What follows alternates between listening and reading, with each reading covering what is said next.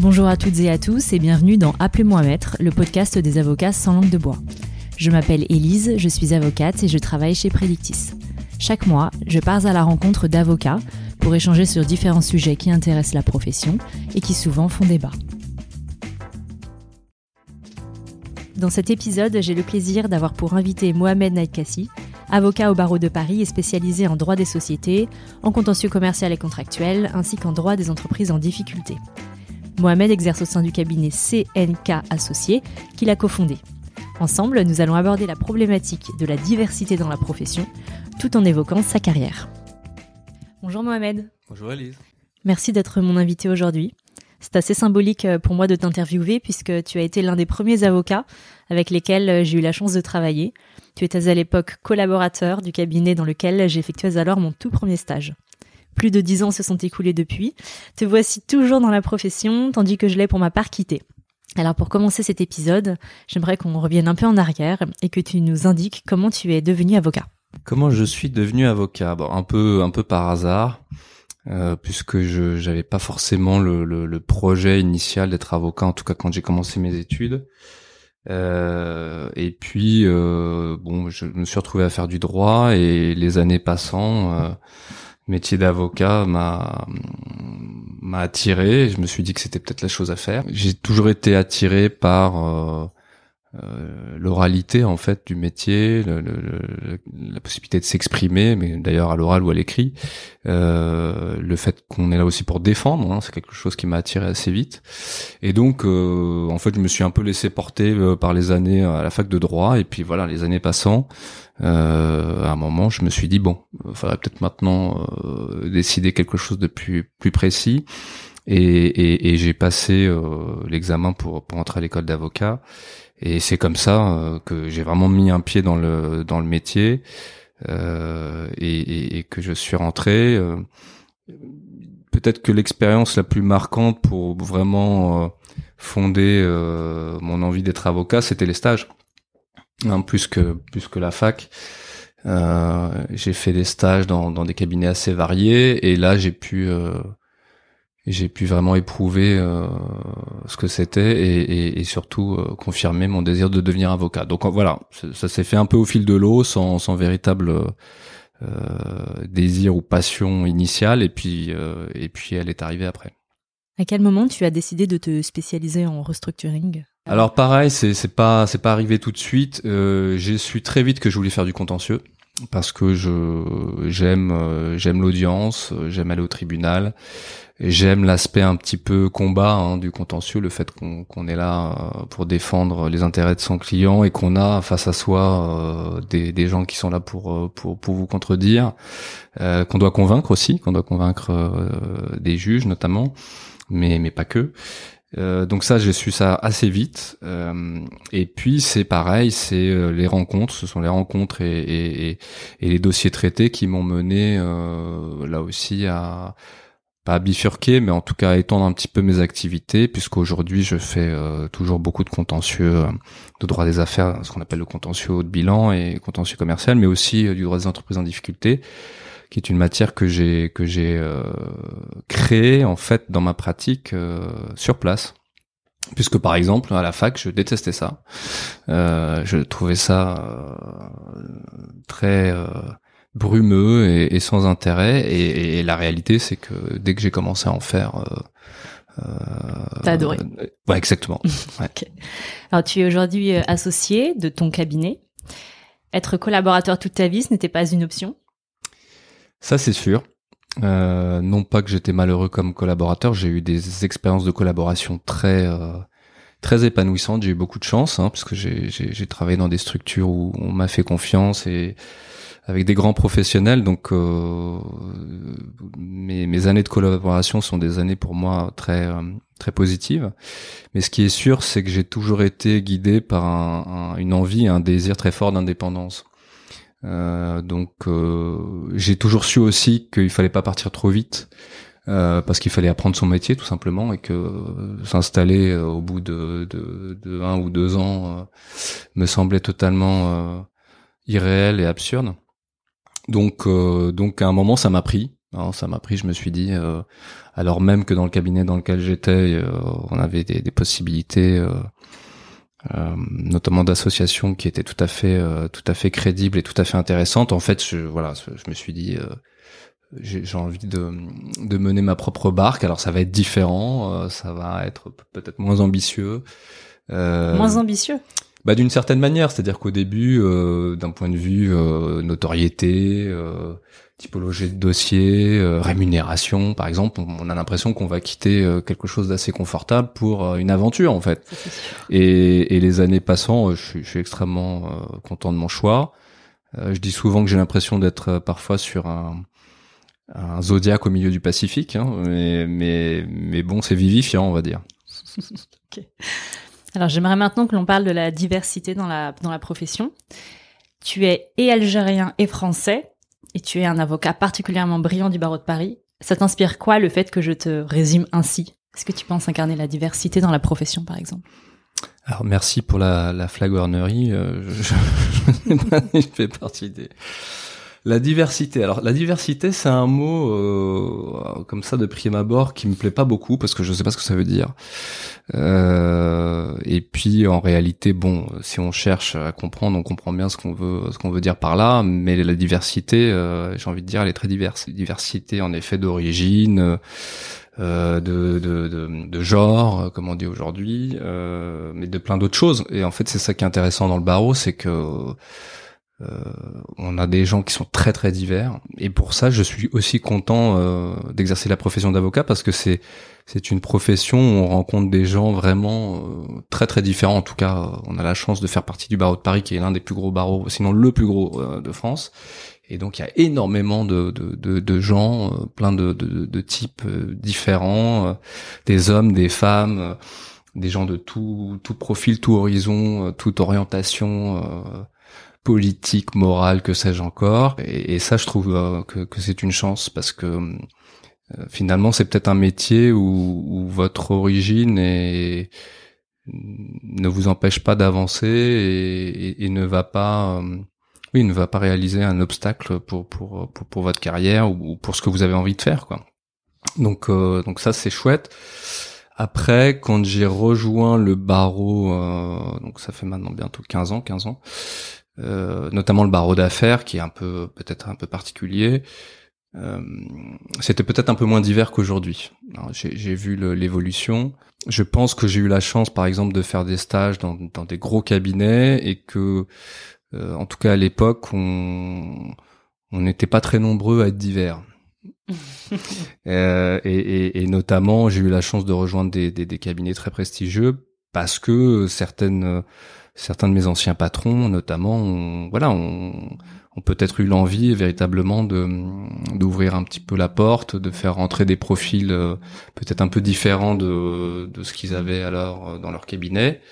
Et, ça, c'était quelque chose qui démarrait à l'époque qui est aujourd'hui totalement euh, totalement assumé euh, dans les cabinets et on a des profils très très variés euh, et j'ai envie de dire c'est c'est souvent une bonne chose. C'est-à-dire que c'est la diversité des profils des des horizons des origines qui fait aussi la richesse humaine des cabinets et les compétences des gens et, et donc le service à la fin qu'ils apportent à leurs à leurs clients je te posais cette question parce que tu sais, moi, je suis franco-malgache et parfois j'en oublie même le fait que je suis métisse. J'oublie. On, parfois on me le fait remarquer, mais très gentiment. Et c'est vrai que je, je l'oublie ah, cette question. Euh, donc le fait de représenter d'une certaine manière la diversité, est-ce que ça a constitué pour toi un facteur d'émulation ou plutôt un catalyseur de rivalité? Euh, Ni l'un ni l'autre, mon général. Je je dirais un peu comme ce que tu viens de dire, c'est-à-dire que j'ai de façon très naturelle mis ça de côté. J'ai mis ça de côté, c'est-à-dire que pour moi, euh, bon, j'ai rejoint le, barreau, euh, je suis ce que je suis, j'ai l'origine que j'ai, mais finalement, euh, ce que j'ai mis en avant, c'est mon travail, mes compétences, mon implication, ma loyauté. Et évidemment que bon bah on fait des rencontres en 15 ans de, de travail dans le barreau j'ai pas rencontré que des gens qui étaient forcément très euh, très ouverts ou, ou, qui pouvaient avoir des opinions en tout cas affichées euh, dérangeantes de ce point de vue-là. Mais c'est vraiment quelque chose qui me qui m'arrête pas du tout.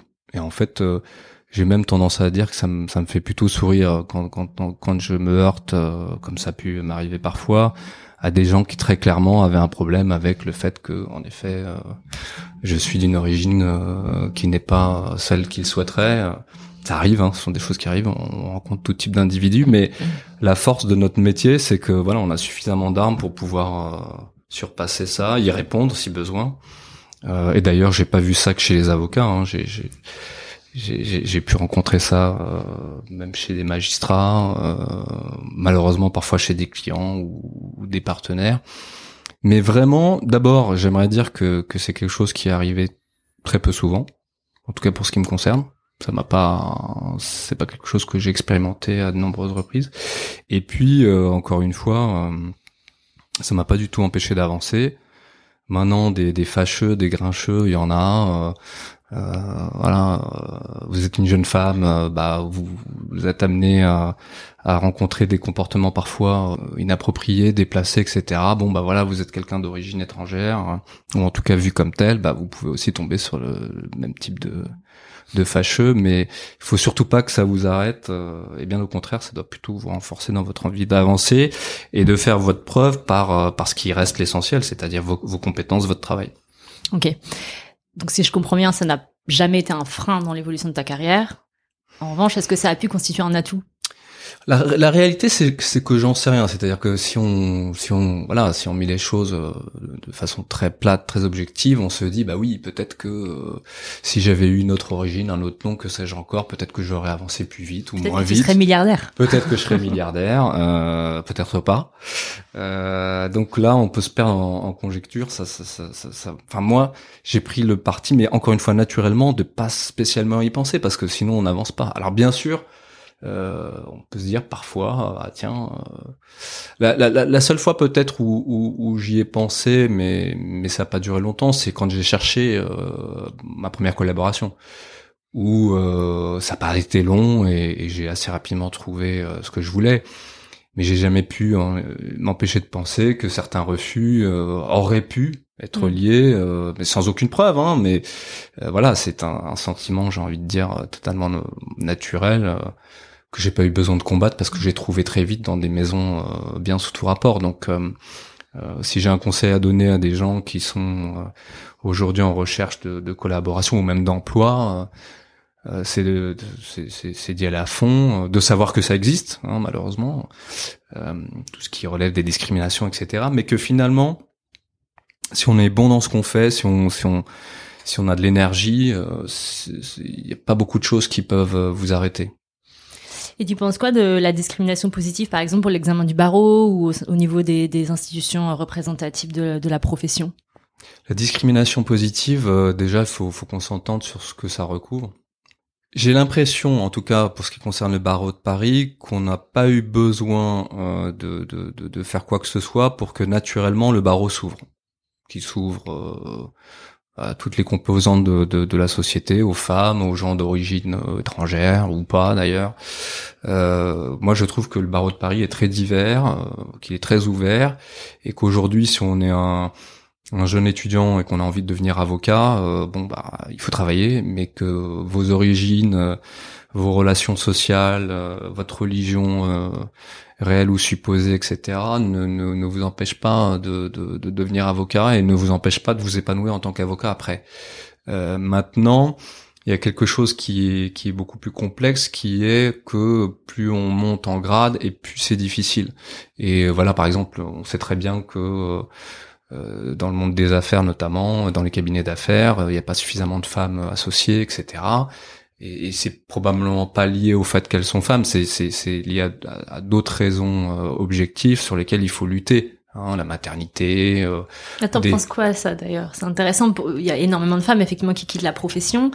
Euh, pourquoi selon toi Est-ce que c'est parce que la conciliation vie pro vie perso est plus complexe quand on est une femme? Là, on sort un peu du sujet euh, diversité. Euh, je je sais pas si c'est plus complexe c'est probablement plus complexe, mais la réalité, c'est qu'on en fait, et j'ai mis du temps, enfin j'ai mis du temps, c'est quelque chose sur lequel je suis de plus en plus convaincu, c'est qu'on a un métier difficile. Le métier d'avocat est difficile, il est exigeant, euh, faut se faire mal en fait. C'est un métier où il faut se faire mal, faut travailler beaucoup, euh, il y a de la pression, il y a des enjeux, il y a des déceptions quand on fait du judiciaire. Euh, si on fait du pénal, par exemple, c'est pas drôle de, de perdre euh, ces dossiers souvent, etc. Euh, donc ça, ça met en jeu un nombre de, de, de qualités et de compétences que finalement on trouve pas partout. donc à un moment donné, en effet, quand on doit concilier ça, toutes les exigences de ce métier avec une vie personnelle, euh, une vie de famille, etc. C'est difficile, c'est faisable, euh, mais c'est difficile. Euh, donc là-dessus, il faut que la profession et il faut que tout le monde s'organise pour qu'on puisse justement créer les conditions de quelque chose de plus de plus doux en fait, hein, tout simplement pour, pour pour pour les notamment pour les jeunes. Moi, je vois beaucoup de collaborateurs notamment des jeunes femmes qui voilà au bout de, de 4-5 ans quittent la profession et franchement c'est une perte c'est une perte parce que ce sont des gens souvent euh, très bons, euh, euh, qui apportent quelque chose au métier et, s'il reste que les durs à cuire à la fin, c'est pas forcément quelque chose de, de, positif pour le métier. Donc là-dessus, il faut qu'on évolue collectivement. Je pense que c'est en train de changer. parce que tout le monde se rend bien compte que ça n'a pas d'intérêt de, de, de, perdre comme ça les forces vives au bout de, quelques années. Euh, je pense que tous les sujets de télétravail, etc., euh, ça va nous permettre de, de, de, concilier plus facilement ces aspects-là avec euh, les contingences de notre métier. bon, après, ça se fera jamais sans douleur. Et encore une fois, il reste le, le, le, le sujet principal que le métier d'avocat est un métier extrêmement exigeant. Alors c'est vrai de beaucoup de métiers, mais le nôtre, voilà, le nôtre est exigeant et c'est pas un métier qu'on peut faire à moitié. On peut pas mm. le faire en dilettante. C'est un investissement considérable en temps, en énergie. Euh, c'est, c'est, euh, on peut être un rat de bibliothèque comme ça pendant des semaines. Euh, c'est pas juste euh, aller faire le beau dans les prétoires. C'est, c'est aussi très technique. Euh, passer des heures carrées à lire des jurisprudences écrites en caractère 8 dans des revues, etc., etc. Donc euh, il faut le savoir. Il faut le savoir avant de rentrer dans le métier. Euh, il faut l'éprouver. Et puis, si, si, si ça plaît, bah, il faut s'accrocher. Alors, le marché des avocats est fortement concurrentiel. Est-ce que tu trouves que c'est une profession qui est solitaire? Ou malgré tout, il y a certaines poches de solidarité au sein d'un cabinet, par exemple, ou entre les avocats parisiens ou entre les avocats de province ou entre les avocats d'une même origine, je ne sais pas. Qu'est-ce que tu en penses? Je pense que ça dépend beaucoup de, de sa manière d'exercer et peut-être même des matières que l'on exerce ou de, de... il y a peut-être une petite différence entre l'activité judiciaire et l'activité de conseil par exemple là-dessus. J'ai un peu tout vu, mais globalement ça reste un métier, je, je pense, euh, relativement solitaire dans le sens où euh, même si on peut travailler en équipe, etc. À la fin, on est finalement un peu tout seul à porter une parole ou à porter euh, euh, une position, qu'elle soit orale ou écrite. En tout cas, c'est très vrai pour le pour le judiciaire. donc, des solidarités, il y en a, mais peut-être moins que ce qu'on peut trouver dans d'autres professions. Encore une fois, c'est en train d'évoluer et je pense que c'est positif. Euh, à titre personnel, moi, je suis assez content des derniers développements, euh, euh, notamment qu'on a vu au moment du Covid. Je trouve que, que les avocats se sont beaucoup mobilisés, ont montré de l'unité, ont montré de la solidarité entre eux. Euh, ont pris conscience aussi du fait qu'ils sont un rouage extrêmement important dans une société démocratique et donc ne se laissent pas faire quand quand les enjeux de, de, liberté sont en sont en jeu. Donc tout ça, moi je trouve ça très positif. Et, et, je suis persuadé que ça, ça a vocation à, à s'affermir, à se renforcer. Donc là-dessus, euh, je pense qu'on est sur une pente plutôt plutôt positive. Mais voilà, ça, ça, reste un métier euh, qui flatte un peu l'égocentrisme, euh, la solitude. Euh, donc faut lutter contre ça. Mais mais en tout cas, dans, dans mon expérience personnelle, je, voilà, je, je, je pense que il y a un moment où vous êtes tout seul. Un moment où vous êtes tout seul. Alors vous pouvez avoir travaillé des mois en équipe, etc. Mais à la fin, vous avez un moment où vous êtes tout seul. Et c'est d'ailleurs, c'est aussi aussi un peu l'intérêt. Hein. Il, y a, il, y a, il y a un petit, un petit moment. Euh, c'est finalement le cas de, de la vie en général. Hein. On est, quand même toujours tout seul. Je crois, je crois, que c'est exactement ça, mais c'est aussi un peu euh, un moment où on se sent exister, quoi. C'est-à-dire que quand, on a travaillé des mois, voire des années sur un dossier et qu'on est à l'audience, euh, qu'on attend depuis des mois par exemple, euh, et qu'on est là, qu'on doit porter la parole de son client, bah on se sent un peu exister. Tu es heureux dans l'exercice de ta profession? Oui, je suis heureux. Euh, c'est pas c'est pas simple tous les jours, mais je suis très heureux et c'est surtout euh, un métier qu'on peut faire de plein de façons, qui est très évolutif où on rencontre beaucoup de gens. Euh, quand on travaille euh, notamment en droit des affaires, on, travaille pour des pour des gens très variés, pour des entreprises qui ont des, des activités très variées. Donc on, on essaie de comprendre ce qu'ils font, on s'intéresse à ce qu'ils font, donc on découvre plein de choses nouvelles à chaque fois.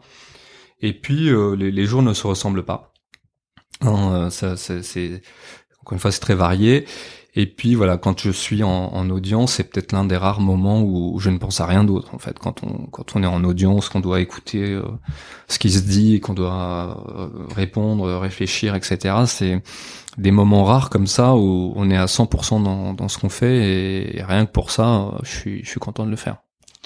Alors pour clôturer l'échange, j'ai pour habitude de poser deux questions euh, auxquelles il faut répondre sans trop réfléchir, mais aujourd'hui je vais faire une exception, je vais je vais en poser trois la première, tu as toujours été de, bons conseils en matière littéraire.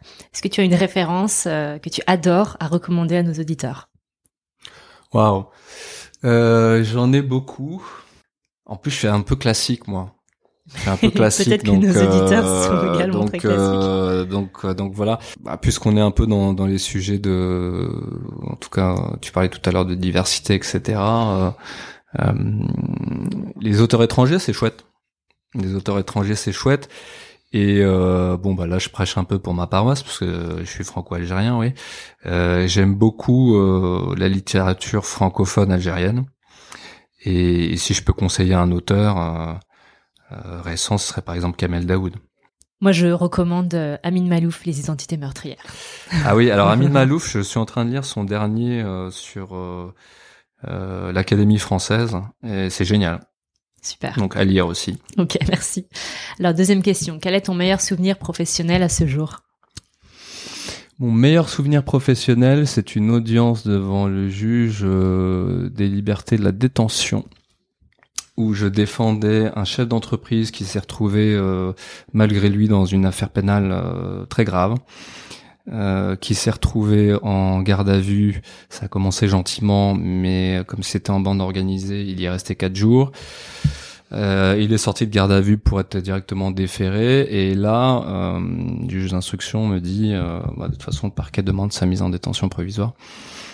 Donc un espèce de, de, cauchemar qui s'abat sur un client que je connais bien et, que j'ai accompagné dans des histoires commerciales. Et donc là, on voit un espèce de rouleau compresseur qui arrive sur sur sur sur votre client. Euh, il était complètement défait. Et donc audience à 21h ou 22h devant un JLD d'un tribunal de la Petite Couronne, euh, avec un risque donc que mon client soit mis en détention, euh, son épouse qui m'appelle, on sauvez-le, je vous en prie, etc. Enfin un truc, euh, une charge émotionnelle très forte. Et euh, je plaide. Et finalement, le, le c'était très spécial comme comme moment puisque on sort de la salle et le juge en fait vient vient me chercher. Il était 22h ou 23h il m'a dit, euh, j'ai rendu ma décision, et, et, puis en fait, il est, il est pas mis en détention, donc il est libéré. Et donc il s'effondre, le client s'effondre littéralement dans, dans, dans, sa petite cage en verre, et il se met à pleurer. Et, et je suis allé le chercher derrière euh, à la sortie du tribunal. Donc on est sorti du tribunal, il est peut-être minuit. Et, et c'est un moment très fort pour moi parce que euh, voilà, c'était émotionnellement très fort euh, de pouvoir comme ça euh, véritablement sauver quelqu'un en fait. Hein, de, de c'est, en tout cas, c'est comme ça que, que ça a été vécu.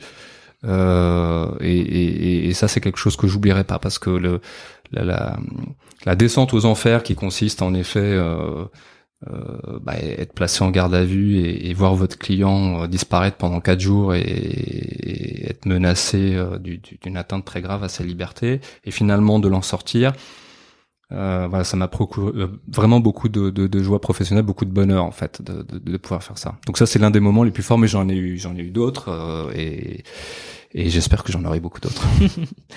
Dernière question, quel est ton principal défi des trois prochaines années? Ouh là là, moi c'est un peu la voie du milieu, c'est-à-dire que finalement le, le défi le, le, plus fort, j'ai l'impression que c'est celui de réussir à simplement à à continuer de faire ce qu'on fait à peu près convenablement. Et surtout dans la période actuelle, euh, j'ai pas tendance à me projeter énormément avec des grands projets euh, dans le futur, mais plutôt de me dire voilà, euh, continuer à, à faire ce qu'on fait, euh, essayer de le faire bien, euh, asseoir un petit peu sa pratique, sa réputation, faire en sorte que ses clients soient soient contents, peut-être développer un peu notre cabinet aussi et, ça, ça, fera déjà beaucoup. Donc euh, ça c'est sur le plan professionnel. Mais je, t'avais dit un défi, hein, pas forcément. Ah oui, alors ça un, peut défi, être un défi. Bah oui, je pensais que tu parlais que du pro. Un défi, euh, ouais, peut-être euh, refaire un marathon avec un temps convenable. Ok, je vais suivre ça de près. Merci Mohamed. Merci à toi. Merci d'avoir écouté Appelez-moi Maître. J'espère que cet épisode vous a plu. Pour ceux qui ne le connaissent pas encore, Predictis est un outil qui organise toute l'information juridique.